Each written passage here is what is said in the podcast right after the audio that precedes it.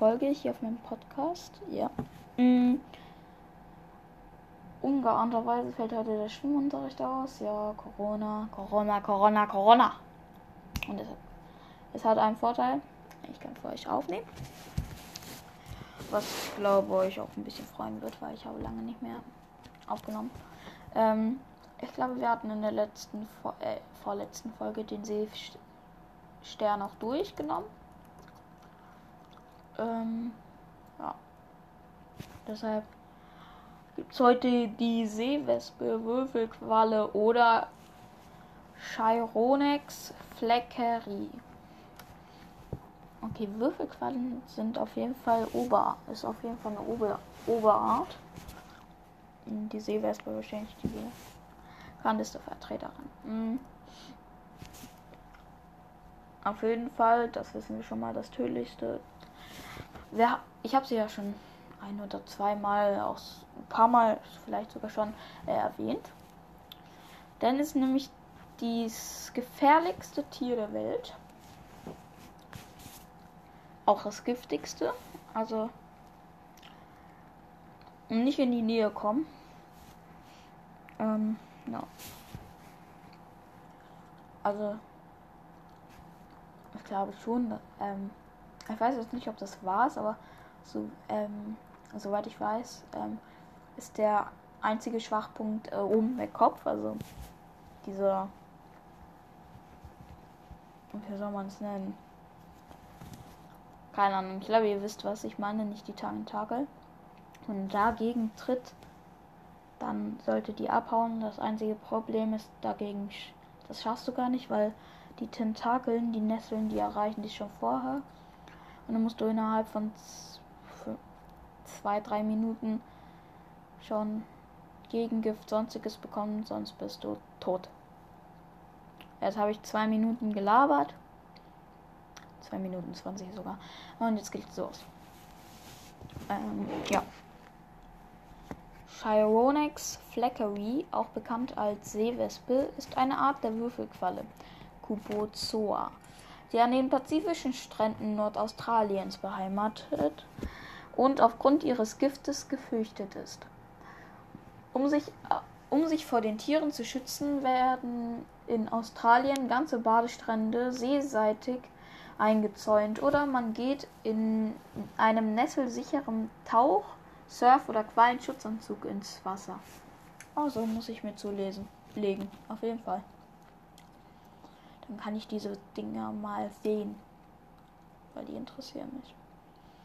Als Seewespe bezeichnet man auch einige verwandte Arten der Familie mit vergleichbarer, aber meist etwas schwächerer Giftwirkung die nicht nur in Australien, sondern, sondern von den Stränden des Pazifiks bis zu den Philippinen nach Japan beheimatet sind. Beheimatet. Diese wurden früher zur Art Chiropsalmus quadrigatus zusammengefasst.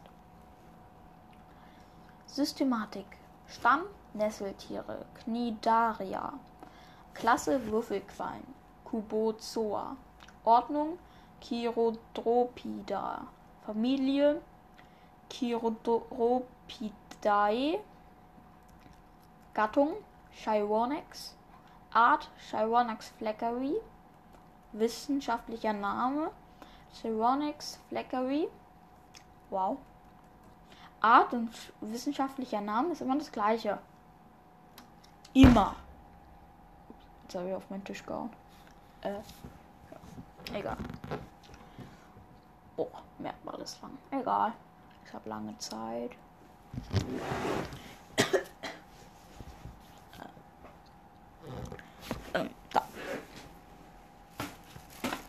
So. Ja. Äh, oh, ich bin schon zu weit. Ähm, ja. Merkmal. Die Seewespe ist die größte Würfelquallenart der, die größten Individuen aus Queensland erreichten einen Schirmdurchmesser von 30 cm und ein Frischgewicht von 6 Kilogramm. Äh, ja, ich meine diesen Schirm, ne? Also oben. Dieser Schirm ist der Kopf. Dieses Dings da oben. Ja. Äh, typischer sind aber individuellen bis zu etwa 14 cm Schirmdurchmesser. Dies ist in Westaustralien die Mess Maximalgröße. Der glockenförmige, aber et etwas der glockenförmige, etwas abgerundet, vierkantige und außen glatte Schirm ist glasklar transparent und im sonnenbeschienenen Wasser dadurch so gut wie unsichtbar. Am Schirm sitzen, wie typisch für Würfelquallen, vier Tentakel tragende Pedalia genannte Vorsprünge, an denen an den Ecken des ganzrandigen Schirmrandes und dazwischen vier Ropalia genannte, die die meisten Sinnesorgane tragen. Die Pedalia können durch Muskeln bewegt werden und ermöglichen dem Tier beim Schwimmen ungewöhnlich für Quallen eine hohe Manövrierfähigkeit. Die Schirmöffnung ist durch eine dünne, mit Muskulatur versehene Hautfalte, das Velarium, eingeengt. Diese ermöglicht dem Tier einen gezielten Rückstoß und damit eine hohe Schwimmgeschwindigkeit, wie typisch für die Ordnung Chirodropida, trägt jedes der klauenförmige Pedalia mehrere Tentakel. Bei Chironex bis zu 15, also insgesamt 60 Tentakel. Bei der schwimmenden Meduse sind die innenhohlen, schnürsenkelartigen Tentakel durch Muskeln kontrahiert und dann etwa 5 bis 15 cm lang. Beim Beutefangen werden sie ausgestreckt und erreichen dann zwei, möglicherweise bis zu drei Meter Länge. sie sind dann flach und breit.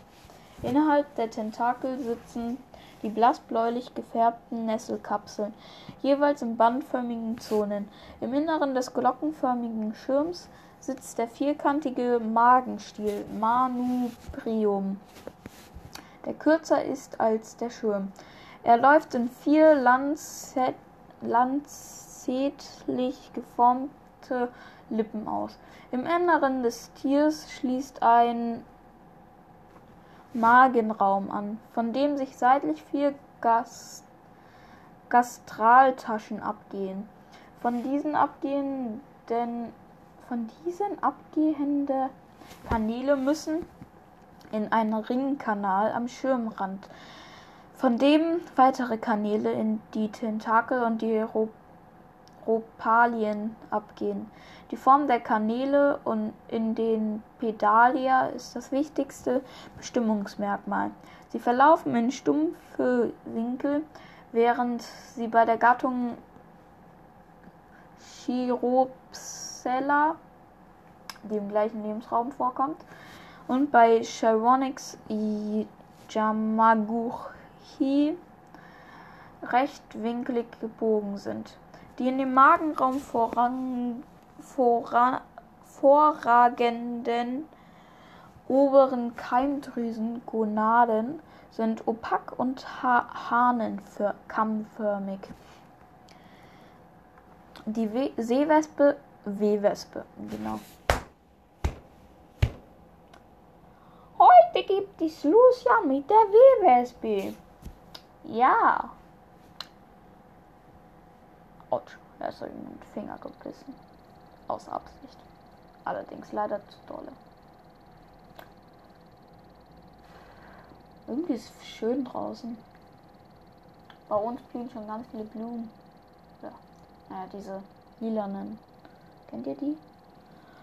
Die mal schon im Winter. Okay. Die sind schon recht früh, aber die blühen gerade schon und sind auch schon Bienen wieder da. Fand ich auf jeden Fall, als ich zu Hause war, ganz schön. Naja.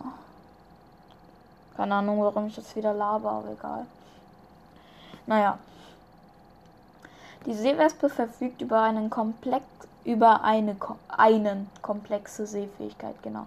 Über eine komplexe Sehfähigkeit natürlich. Jedes der vier Ro Ropalia trägt sechs Augen, also insgesamt 24 Augen. Davon sind jeweils die vier äußeren einfach aufgebaute Pigmentgruben, die nur hell und dunkel unterscheiden. Die beiden mittleren verfügen über hochentwickelte Linsen. Die Linsen sind nur ein Zehntel Millimeter groß und liefern ein erstaunlich scharfes Bild. Außerdem sitzt an der Basis der Ropalia je ein schweres, ein schwere Sinneorgan. Okay. Mit einem Statoliten. Was auch immer das sein soll.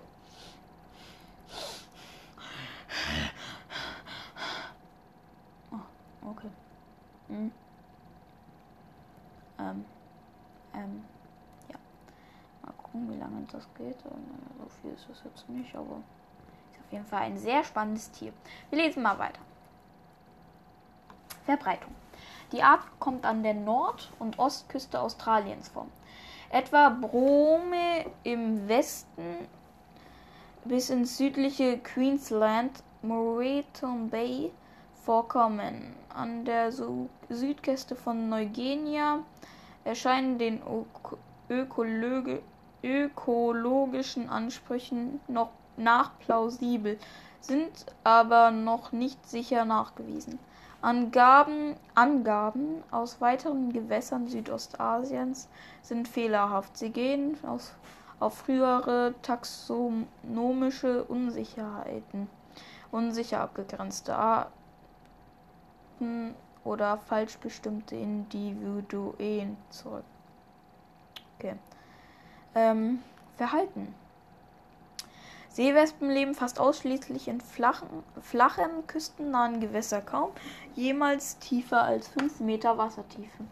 Viele Jahrzehnte der Suche, etwa im Great Barrier Reef, erbrachten nur ganz vereinzelte Nachweise aus küstenfernen Gewässern.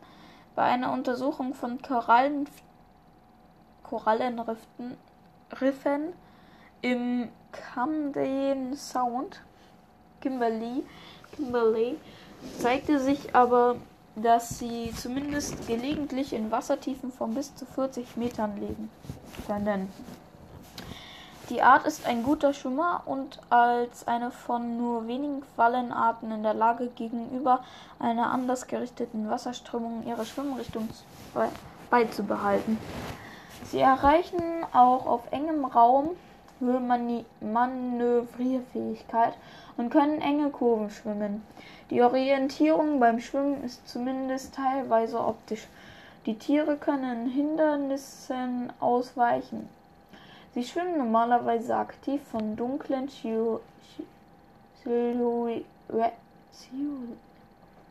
Silhouetten weg. Ich kann das Wort nicht aussprechen. Silhouetten. Nee. Ihr wisst es hoffentlich. Ähm, die Art legt teilweise längere Ruhepausen ein, die sogar als ein Auftreten von echtem Schlaf interpretiert worden sind. Ihr Auftreten scheint aber anderen Daten zufolge nicht obligatorisch zu sein, sondern hängt von den Umweltbedingungen ab. Die Art jagt als Jungtier Krebstiere, insbesondere die der Garnelenart Actes australis Australis größere und ältere Medusen ab einem Schirmdurchmesser von etwa 6 bis 10 cm erbeuten aber auch Fische, die für Würfelquallen typische Fangtechnik ist. Die Tiere schwimmen mit hoher Geschwindigkeit aufwärts, aufwärts stoppen mit einer schnellen Drehung. Sie sinken anschließend, anschließend mit weit ausgebreiteten Tentakeln abwärts. Bleibt Beute hängen, werden die Tentakel mittels Muskelbewegungen verkürzt und das Beutetier zum Ostium transportiert, was wahrscheinlich das Maul ist. Seewespen werden aber selbst zur Beute zahlreicher Fischarten. Sie gehören außerdem zur Vorzugsbeute der Suppenschildkröte. Aha. Dann sind anscheinend. Naja, okay. Das sind halt Tiere. Menschen können nichts, Tiere schon. Also Doch, Menschen können was, aber nicht alle. Äh, ja, ähm. So, was gibt's denn noch? Giftwirkung? Mehr gibt's nicht, ja. Mhm. Unfälle mit Vergiftungen durch Seewespen treten in australischen Gewässern regelmäßig auf. Für die Jahre 1884 bis 1996 sind 63 Todesfälle durch die Art dokumentiert. Das sind wenig. Oft sind Kinder betroffen, bei denen es nahezu jedes Jahr zu weiteren Todesfällen kommt. Ja, das war klar. Die, kind die Eltern passen nämlich nicht auf ihre Kinder auf. Oder die Kinder sind einfach zu dumm. Ist schon traurig, aber äh, Naja. Zu Unfällen kommt es im, im, flachen Wasser bei warmem, windstillen Wetter, wenn Schwimmer in die am Wasser, im Wasser fast unsichtbaren Tentakel hineinschwimmen. Es kommt sofort zu einer heftigen Schmerzreaktion, wie mit glühendem Eisen. Oft werden weitere Hauptpartien wie Hände und Arme genesselt, etwa beim Versuch, die an der Haut klebende Tentakel zu entfernen. In den folgenden Stunden kommt es zunächst zu Erythema und Ödomene, Ödo, Ödemen, gefolgt, gefolgt von Nekrosen der Haut, die bleibende Narben hinterlässt lassen. Der Tod kann etwa 5 bis 20 Minuten nach dem Stich eintreten. Mehr Zeit als ich erwartet hatte. Also 5 bis 20 Minuten. Ich hätte erwartet, man hat ungefähr 5 Minuten Zeit, meine ich. Hm. Naja. Das Gift der Seewespe wirkt neben der Schmerz wirkt Neben der Schmerzwirkung und der nekrotisierenden Wirkung auf der Haut, auf Muskeln, insbesondere den Herzmuskel, auf den Blutfluss und die Blutgefäße und auf die roten Blutkörperchen.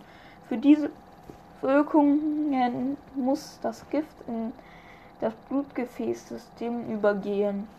Für die Wirkung werden verschiedene im Gift enthaltene Proteine verantwortlich gemacht.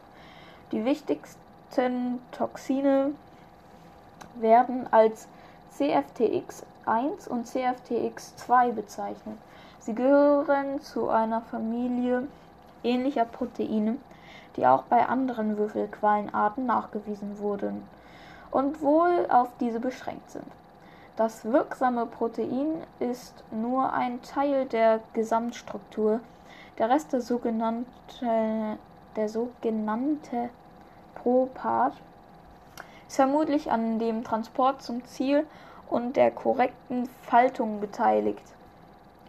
Die wirksamen Proteine lagern sich zu mehreren zu mehreren zu einer gemeinsamen Struktur, einem Oligomer zusammen.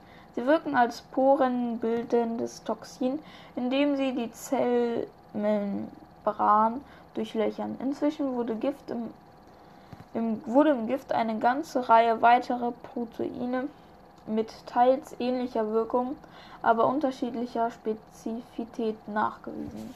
Ja, ähm, die Folge war jetzt hoffentlich lang genug. Ähm, das war jetzt alles schon zu Seewespe. Äh, danke an den, diejenigen, also den Zuhörer, die Zuhörerin, der, die mir das geschickt hat. Ähm, also die Seewespe. Ja, noch brauche ich keinen Nachschub, aber ja. ähm, ich hoffe, euch hat die Folge auch gefallen. Ähm, ja.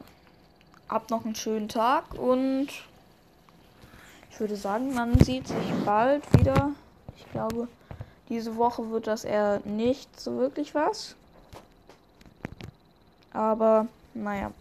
Ähm, damit würde ich sagen, bis zum nächsten Mal und ciao, ciao.